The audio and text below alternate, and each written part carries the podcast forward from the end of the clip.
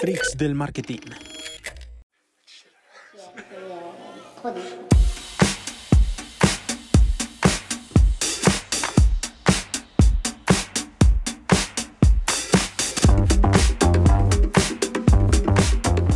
Hola chicos, ¿qué tal? Bienvenidos a Freaks del Marketing, nuestro octavo capítulo, increíble ya. Juli, ¿qué más? Simón, ¿cómo estás? Todo muy bien, Juli, Jime. Todo bien, Simon, ¿tú cómo vas? Pues bien, muy emocionado porque ya quiero que me cuenten para este capítulo si no me dieron adelanto, entonces quiero saber de qué vamos a hablar hoy. Bueno, pues chicos, el día de hoy vamos a hablar de cómo escalar las campañas publicitarias. En pocas palabras, aumentar los presupuestos de las mismas. Exactamente, y es que muchas personas en su afán de aumentar el número de resultados dañan el performance de las campañas, entonces como que realmente es un tema muy delicado, ¿no? Hay que hacerlo de manera inteligente. Exactamente, y realmente no es tan fácil, porque hay muchas personas que piensan que simplemente metiéndole más plata, de hecho hay muchos clientes que lo que, lo que nos dicen a nosotros es, bueno, ¿cuánto tengo que invertir para vender tanto? No funciona tanto así, porque todas esas, todas esas decisiones van a depender de los resultados de las propias campañas, de qué vendas y de, las, de, de la opción que escojas para escalar, de cómo decidas escalar. Y es que esto no es una fórmula matemática exacta, ¿no? Porque puede que el ROAS, que ya lo hablamos en el podcast pasado, que es básicamente el retorno a la inversión, crezca o disminuya. Entonces, ojalá esto fuera como listo, tengo este ROAS, vamos a multiplicarlo por tanto y ya está, pero lamentablemente no es así. Para, um, para que recuerden un poco qué significa el ROAS en realidad, como ya lo decía Jiménez, el retorno a la inversión en publicidad. Entonces, para sacar esa métrica, lo que tienes que hacer es dividir tus ventas sobre la inversión en publicidad y ese numerito, ese es el ROAS, el Return of Ad Spend, en español, el retorno a la inversión en publicidad. Y este también, no necesariamente entre más alto esté, quiere decir que estamos vendiendo más, ¿no? Y esto hace parte de escalar las campañas, de aumentar el presupuesto. Me parece, me parece muy importante porque cuando aumentamos el presupuesto de una manera muy, muy, muy agresiva, dañamos el ROAS. Sí, y es que se daña a nivel general performance, ¿no? Hay algo importante y es que por lo general yo aumento presupuestos cuando estoy optimizando, porque me doy cuenta de qué está sirviendo, qué no está sirviendo y lo que está funcionando es lo que decido como hacerles aumento del presupuesto. Entonces, como que es muy importante tenerlo en cuenta porque es que si no lo haces así, definitivamente los resultados se pueden bajar. Sí, hay, hay, varias, hay varias formas de, de aumentar el presupuesto, como ya lo veníamos diciendo. Eh, a mí me gusta mucho montar más campañas, ¿sabes? Como poner a competir lo que ya está funcionando. Muchas veces lo que hago es dejarle el mismo presupuesto, no aumentarle, sino ponerlo a competir con otras campañas que tengan otras segmentaciones, que tengan otro tipo de imágenes o videos, a ver qué resultado me da. A veces testeo con lookalikes que no he utilizado, que es un público similar. Mm, voy jugando por ahí para ir aumentando el presupuesto sin necesidad de arriesgar las campañas. Ya deberíamos hablar de las dos maneras en que se pueden escalar las campañas, ¿no? Y es que tenemos eh, escalar verticalmente y escalar horizontalmente. Entonces, como para ahondar un poquito en el tema, escalar verticalmente es básicamente aumentarle el presupuesto a lo que ya tienes, ¿no? A las campañas que ya tienen data y que te han generado resultados. Entonces, hay algo que creo que tú ya mencionabas en uno de nuestros podcasts y es que máximo se le puede aumentar la inversión un 30%. Exactamente. ¿Esto por qué? ¿Por qué? Dentro de nuestra experiencia, lo que hemos identificado es que cuando le aumentamos un 50 o un 100% del presupuesto a una campaña, lo que pasa es que no lo entrega a más personas, no entrega las publicidades a más personas, sino que le muestra más veces la publicidad a las mismas personas que ya se los mostró, en algunos casos incrementando la frecuencia y dañando el algoritmo de la campaña.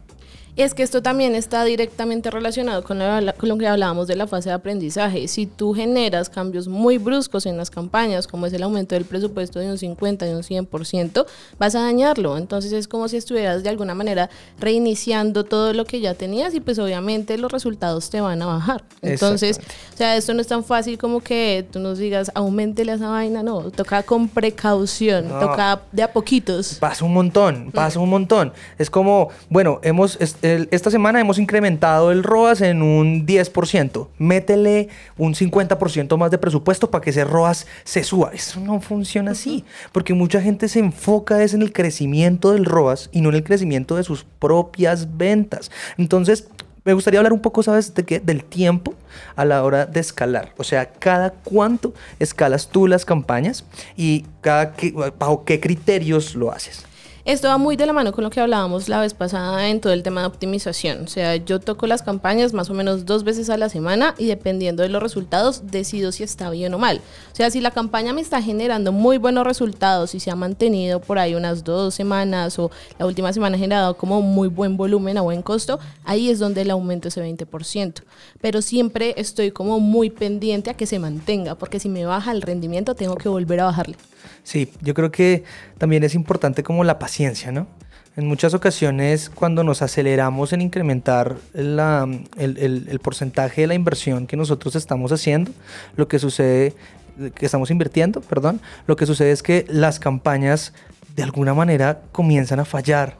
Y es que me ha pasado bastantes veces, ¿no? Uh -huh. yo, sí, yo, yo, te he comentado sí, un sí, montón que es como, hey, voy súper bien, escalo y se va todo y a la se me va miércoles. todo para Sí. el piso. Todas las campañas se me van para el piso y es porque no tengo la suficiente paciencia a esperar que recolecte una data mejor para poder generar públicos similares o poder saber qué tipo de creativo funciona mejor y mandarlo ya al siguiente nivel con más presupuesto. Y esto pasa mucho es porque no muchas veces no tenemos no, no recordamos que las ventas eh, pues dependen mucho de diferentes factores. Entonces que una semana podemos tener en, estar en las nubes y que la semana que subimos el presupuesto el mercado se cae. Entonces subiste el presupuesto, se cayeron las ventas y ¿qué pasó? Se nos, bajó, se nos bajaron las ventas en general, se nos baja el ROA, se nos baja el ROI y ahí tú dices, pero oiga, pero si subí el presupuesto, si subí el presupuesto para las campañas, ¿por qué no está funcionando? Es porque no tuviste en cuenta el resto de factores que influyen directamente en la venta. No, además a mí me ha pasado mucho que, no sé, tengo una muy buena segmentación y la escalo por ahí unas tres veces y va súper bien y después se cae. Entonces, por eso es tan importante no solo escalar verticalmente, sino escalar horizontalmente. Exactamente. Entonces, ¿qué es escalar horizontalmente? Es básicamente testear otro tipo de segmentos. Totalmente, totalmente, que también es un juego, ¿no? Es, normalmente es jugar mucho porque cosas muy comunes que suceden es que, por ejemplo, yo tengo algunas marcas en que son tres o cuatro las campañas que históricamente siempre me funcionan. Entonces voy a escalar creando más campañas y no funcionan. Las campañas que siguen funcionando son las que ya me venían funcionando anteriormente. ¿Y por qué, por qué pasa eso? Porque tienen una buena optimización. Porque le subimos el presupuesto hasta un punto preciso en el que esas campañas van a buscar a las personas correctas, porque ya han recogido la data correcta y Facebook va a vender a las personas correctas. Pero entonces, a la hora de escalar montando más campañas, a mí me funciona mucho, no siempre, porque como te digo, eh, muchas veces monto campañas nuevas y siguen funcionando las mismas anteriores sin Sí. ningún berraco motivo, pero, pero funciona bastante. Más que todo, más que todo en productos, a mí me, gusta mucho utilizarlo en marcas de moda. ¿Sabes? Porque los segmentos que podemos utilizar de más para llegarle a más personas en frío, o sea, la cantidad de inversión que podemos meter de más en diferentes tipos de personas es muy grande. Sí, es verdad, pero eh, yo creo que es muy importante, o sea, lo que hablamos de los intereses, precisamente por lo que hemos hablado anteriormente, todo, o sea, los intereses no te van a durar toda la vida, bueno, esas segmentaciones, lookalikes, audiencias abiertas, o sea, puede que te duren una semana o que te duren un mes, pero no van a estar siempre. Entonces, ¿qué pasa? Que tú siempre tienes que estar iterando con otro tipo de avatares, que acá también entra como eso en la discusión, para que tengas eso de backup, ¿no? Entonces, como listo, yo llevo 13 grupos de anuncios que van muy, muy bien, pero estoy testeando otras o estoy tes- testeando nuevos creativos a ver qué pasa. Porque cuando esas segmentaciones que tienen mucho dinero se te caigan, ¿qué vas a hacer? Exactamente. Uy, y pasa. Sí, pasa muchísimo. Pasa, pasa que tiene, o sea, volvemos a las campañas que yo estaba diciendo que funcionan, se han caído. Y si te, se te caen las campañas que mejor están funcionando y Se cada, te caen las ventas. y cada vez que escalas no funciona, ¿por qué? Porque estás probando la misma vaina. Entonces le estás metiendo más plata a lo mismo que ya le estabas metiendo plata. Tienes que, tenemos que eh, salir a buscar diferentes tipos de, de segmentaciones. Aquí es donde entra mucho, me- a mí me gusta mucho también escalar, ¿sabes con qué? Con lookalikes. 嗯。Desde, desde el mes de abril del año pasado, eh, algunos lookalikes se dañaron a través de la actualización de, del De iOS iOS. 14, de que ya eso ya lo habíamos hablado en los primeros podcasts, pero para, para recordarles un poco, eh, Apple sacó unas nuevas políticas de privacidad en sus dispositivos móviles, en sus computadores y, y sus iPads, que no permiten que terceros como Facebook recolecten data de las personas de una manera como lo hacían antes, de una manera mucho más precisa. Eso es en pocas palabras. Obviamente el problema es mucho más complejo, pero en pocas palabras va hacia ese punto. Y cuando sucedió eso, los públicos similares o los lookalikes que iban dirigidos a página web Se dañaron. se dañaron, tuvieron mucho el rendimiento. Exactamente. Y y qué embarrada. Y qué embarrada porque la cantidad de públicos que podíamos sacar de ahí era increíble. Más, sin embargo, nos quedaron los públicos similares y los lookalikes de redes sociales, que acá podemos dividirlos entre las personas que han visto videos y en, todas las fechas que creamos hasta 365 días, los de Instagram, los de Facebook y los de las bases de datos que ya tenemos guardadas. Entonces, aquí tienen ya cuatro públicos fríos solamente de entrada, porque hay muchísimos más. Entonces, tú, eso los puedes como eh, dividir en muchísimos públicos. Y hay que utilizarlos, hay que testear y testear y testear. Pero creo que algo que hablábamos el podcast pasado es que tienes que tener mucho cuidado con esa audiencia semilla, porque es que no es lo mismo que te hagas un lookalike de personas que han visto una publicación en tu perfil de Instagram o un anuncio, a que saques un lookalike de personas que consumieron el 95% claro. del video o que guardaron tu publicación. Entonces yo creo que eso también es muy importante, porque también se trata de testear lookalikes inteligentemente. No hay como, ah, listo, entonces tengo que aumentar el presupuesto, entonces voy a empezar del 1 al 10 de tal, del 1 al 5 de tal. No, o sea, hay que escoger muy bien cuál va a ser esa raíz o esa fuente de información. Exacto, si los últimos 60 días no has vendido nada. Para que un, o sea, un lookalike te compre. No vas a sacar un lookalike de compradores de los últimos sí, 60 días, porque sí, pues si no has vendido nada, ese sí. público es terrible.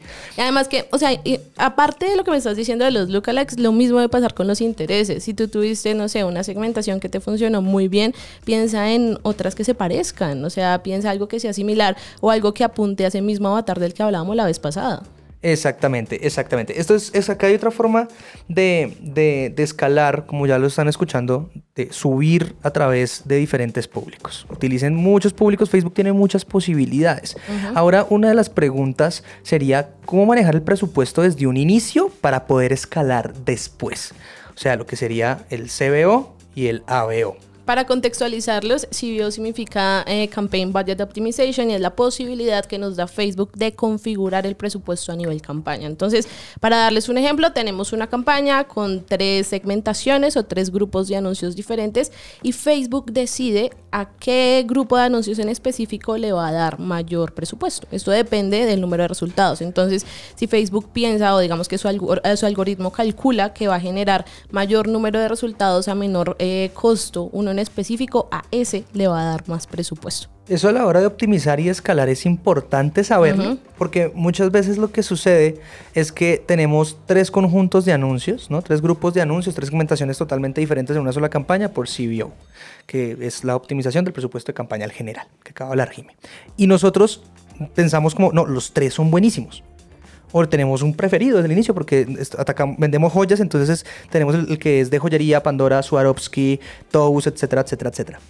Y resulta y pasa que a ese Facebook no le dio dinero, uh -huh. sino que le dio dinero al que era el público abierto. Sí, no, además es que es muy complicado porque también Facebook se rige por el tamaño de la audiencia. Entonces puede que tú te hayas hecho una investigación súper densa, súper buena y a ese no le da presupuesto. Entonces por eso me gusta y no me gusta porque siento que no le da la oportunidad a las segmentaciones y al final tú no te das cuenta si funcionó o no. Porque además ese que escoge a veces no tiene buenos resultados. sí. Es como que se da todo el se presupuesto y, no, y no igual nada. es un asco. Entonces como, Pero o sea, mira ¿qué que está pasando acá? Siento que también abre una posibilidad para poder, para poder escalar bien chévere. A mí me gusta mucho porque claro, yo le digo mucho a las personas cuando pasa, cuando sucede ese tema que acabas de decir exactamente, les, lo que les digo es, no quiere decir que los, que, que los otros con grupos de anuncios que no gastaron dinero sean malos. Lo que quiere decir es exactamente eso, que no gastaron dinero. Y que Facebook pensaba que Exacta, los otros es, sí. Exactamente. Uh -huh. Entonces, como no sabemos si son buenos, tampoco sabemos si son malos porque gastan muy poco presupuesto, una forma de escalar ahí es que puedes pasar esos que no gastaron presupuesto a otra campaña. Y si los pasas a otra campaña, pues ahí sí van a gastar dinero y ahí sí vas a poder probar si sirven o no sirven. Pues la otra medida sería realmente ponerle un mínimo de gasto, ¿no? Digamos que Facebook en ese tipo de campaña en específico nos deja configurarle como, listo, no sé, eh, gástate en esta campaña o en, este, en ese grupo de anuncios, perdón, en específico 10 dólares mínimo, como para de alguna manera manejar eso, o sea, como para ponerle límites a Facebook de listo, haga lo que quiera, pero no tanto. Sí, eso es verdad. A, a mí no me ha funcionado tanto el límite. A mí tampoco. Real, realmente cada vez, cada vez que coloco el límite, siento que me tiro las berracas campañas. Sí, es que nuevamente es hablar de ese tema de la configuración. O sea, yo creo que lo pondría desde el inicio, porque si no es nuevamente como volver a la fase, a, a la fase de aprendizaje y toda esa vaina. Entonces, aunque me gustan las de CBO realmente para mensajes, o sea, en las campañas de mensajes sí lo uso porque el costo por resultado es como más bajito, entonces Ah. ahí sí es como más suave, pero realmente cuando estoy en campañas de conversiones sí prefiero irme a ABO, que es básicamente Ad Set Budget Optimization y es configurar el presupuesto directamente en la segmentación o en el conjunto de anuncios que estemos testeando. Exactamente, para que se lo imaginen de una manera gráfica, es ustedes están vendiendo pijamas, ¿no? Entonces tienen una segmentación de pijamas, una segmentación de maquillaje y una segmentación eh, abierta, ¿no? Entonces tienen tres segmentaciones. Y en vez de ponerle 30 dólares a toda la campaña, le pones 10 dólares a cada uno. De esa manera, diariamente, si colocas el presupuesto de manera diaria, se van a gastar 10 dólares cada cada uno de anuncios. esos grupos de anuncios. ¿Esto qué nos permite? Esto, a, a ver, a mí me permite identificar más rápido, por lo menos yo lo utilizo de esa manera, es para identificar mucho más rápido que no funciona, porque va a gastar el mismo dinero que los otros dos conjuntos de anuncios, no va a haber preferencia por ninguna de las, de las segmentaciones, así que ya identificado, pum, apago, chao. Es que es tener más control sobre el presupuesto. O sea, es, es, es mucho más fácil porque además, o sea, yo me estoy asegurando de que Facebook sí esté testeando lo que yo quiero. O sea, yo ya puedo empezar a, a revisar, ¿no? Con las métricas que hablábamos la vez pasada. Entonces, si tiene, no sé, si dos de los grupos de anuncios tienen un costo por carrito de 3 dólares y hay otro que tiene 20, pues ese ya lo apago. Entonces, es más fácil de comparar porque están invirtiendo el mismo dinero. Claro, claro, exactamente. Aquí hay- es importante también que la, que la gente sepa esto y es que en estas campañas por ABO o Ad Set Budget Optimization podemos tener muchísimos conjuntos de anuncios. No recuerdo muy bien si en la última actualización de, de Facebook colocaron un límite. a la 50, cantidad. Son 50, grupos de anuncios, si no estoy mal. 50 Ahora, no quiere decir que tengamos 50, ¿no? No, pues- Eso es cero recomendable. Ahora, depende de tu presupuesto y de tu interest research. O sea, si tienes 50, si, si lo- si- en frío, por ejemplo, tienes una campaña ABO y logras tener 50 segmentaciones diferentes, ¡wow! Últimamente todo se está moviendo al tema de la simplificación de las cuentas y toda esa vaina. Y de hecho, la vez pasada yo te decía que estaba leyendo mucho en Twitter que literal las personas estaban recomendando tener solo dos campañas, una de testeo y otra que ya tuviera como las cosas que te han funcionado. Pero todo se está moviendo hacia eso, ¿no? Menos campañas, menos todo.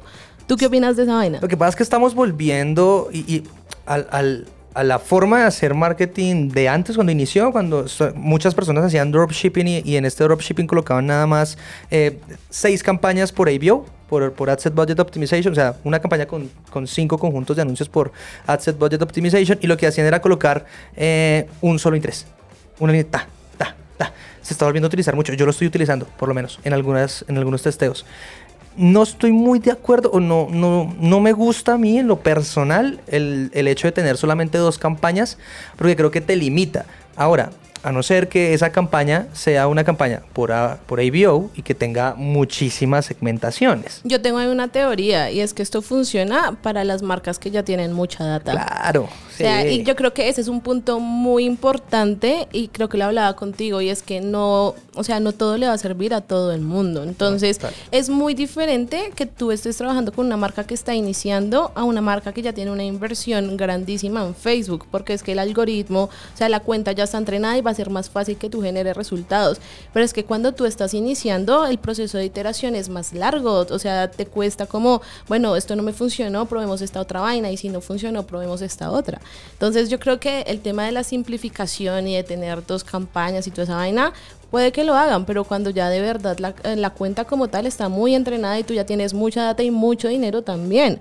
O sea, habían personas que era como yo solo dejo una audiencia abierta, pero es que tu pixel ya está entrenado. ¿Y cómo se dio esa fase de entrenamiento? Precisamente con toda esa iteración de segmentaciones y anuncios que se dio con anterioridad. Sí, sí, yo quiero, o sea, quiero cogerme de ahí de lo que estás diciendo para, para decir a las personas, ojo con lo que ven en YouTube, ojo con lo que compran por internet hablando de personas que son gurús del marketing, falsos hay muchos, gurús ¿no? realmente. Hay por un montón. todo lado, por porque todo lado. tú dijiste algo muy clave y es no todo funciona igual para todas las campañas, para todas las marcas, porque esto lo dijimos en podcasts anteriores, hay un- un- una infinidad de cosas que cambian, una, una cantidad de variantes que cambian el resultado de las campañas marca por marca, un, un montón. Entonces, no cualquier, o sea, no hay una fórmula mágica para vender, sino les aseguro que la persona más rica del mundo sería marketer y no sería Elon Musk.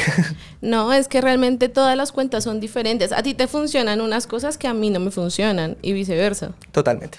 Totalmente. Siempre, va- siempre va a funcionar así. Siempre va a funcionar así. El testeo constante. O sea, tengan en cuenta siempre en la cabeza que las personas que testean hasta 10 veces más hacen la diferencia eh, de, un, de un practicante a un experto en, en este tema del marketing digital.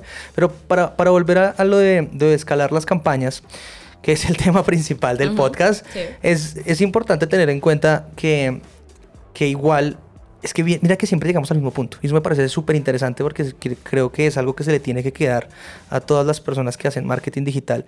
Y es, "Jue madre, hasta para escalar se escala testeando. Sí, y de igual manera yo creo que hay que tener en cuenta que no solo se escala con segmentaciones, ¿no? También se escala con creativos, que ahorita yo creo que el tema de los creativos es lo más clave que tenemos, aparte del tema de una buena investigación, el testeo de diferentes videos, de diferentes imágenes, de diferentes carruseles también es vital y así también escalamos. También escalamos agregando más ofertas. Yo te comentaba ahorita, por ejemplo, que para una marca que invertía bastante en infoproducto, nosotros escalábamos testeando más ofertas para, para la parte inicial de awareness. Entonces, por ejemplo, si teníamos ya una campaña de lead generation, que era básicamente pedirle los datos a las personas por un descargable, ahora probamos blogs o entrábamos a probar otro tipo de, de cosas para aumentar la inversión que teníamos. Claro, claro, me, me hiciste acordar también de cuando es- me, comen- me acabaste de comentar de escalar a través de los creativos.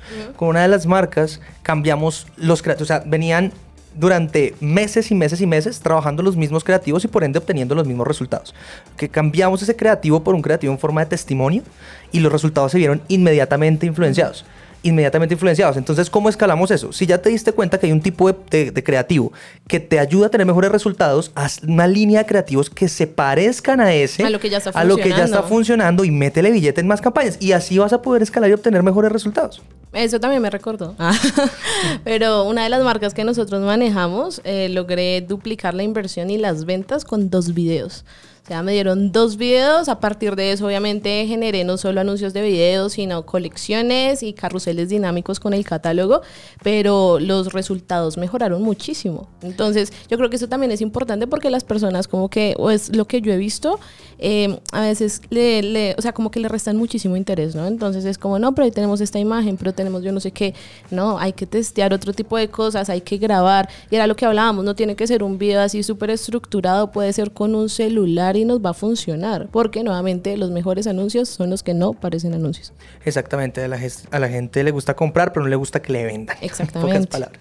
Así es. Es, es impor- mira, pero mira que muchas personas, me he dado cuenta durante, durante los últimos meses, me- menos mal, se están preocupando, bueno, no todos, obvio, pero sí hay muchas personas interesadas en vender más eh, con sus marcas que se están interesando más en tener más y mejores creativos.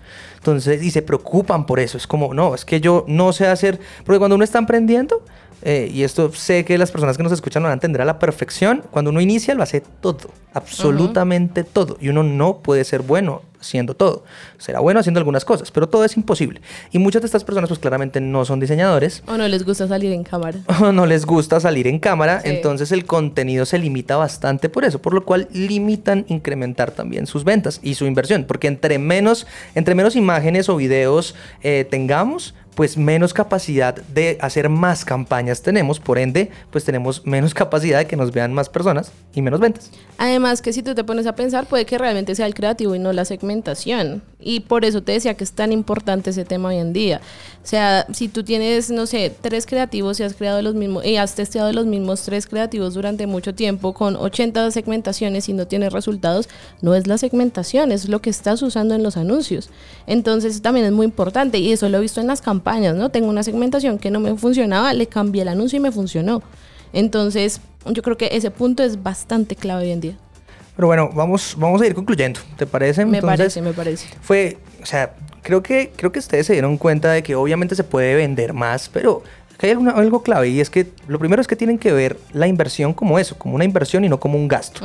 Para poder vender más necesitamos que nos vean más y eso, sí- eso significa más dinero. Pero, como bien dijimos al inicio, para cerrar el círculo completo, hay que incrementar el presupuesto, hay que escalar de manera inteligente.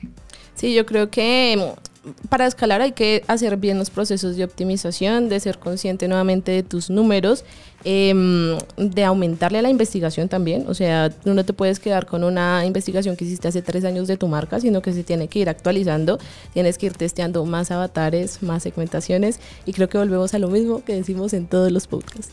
Exactamente.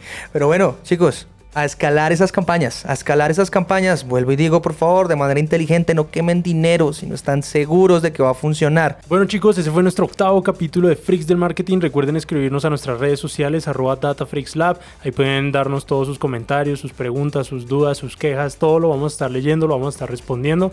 Y nos vemos en un próximo capítulo de Freaks del Marketing.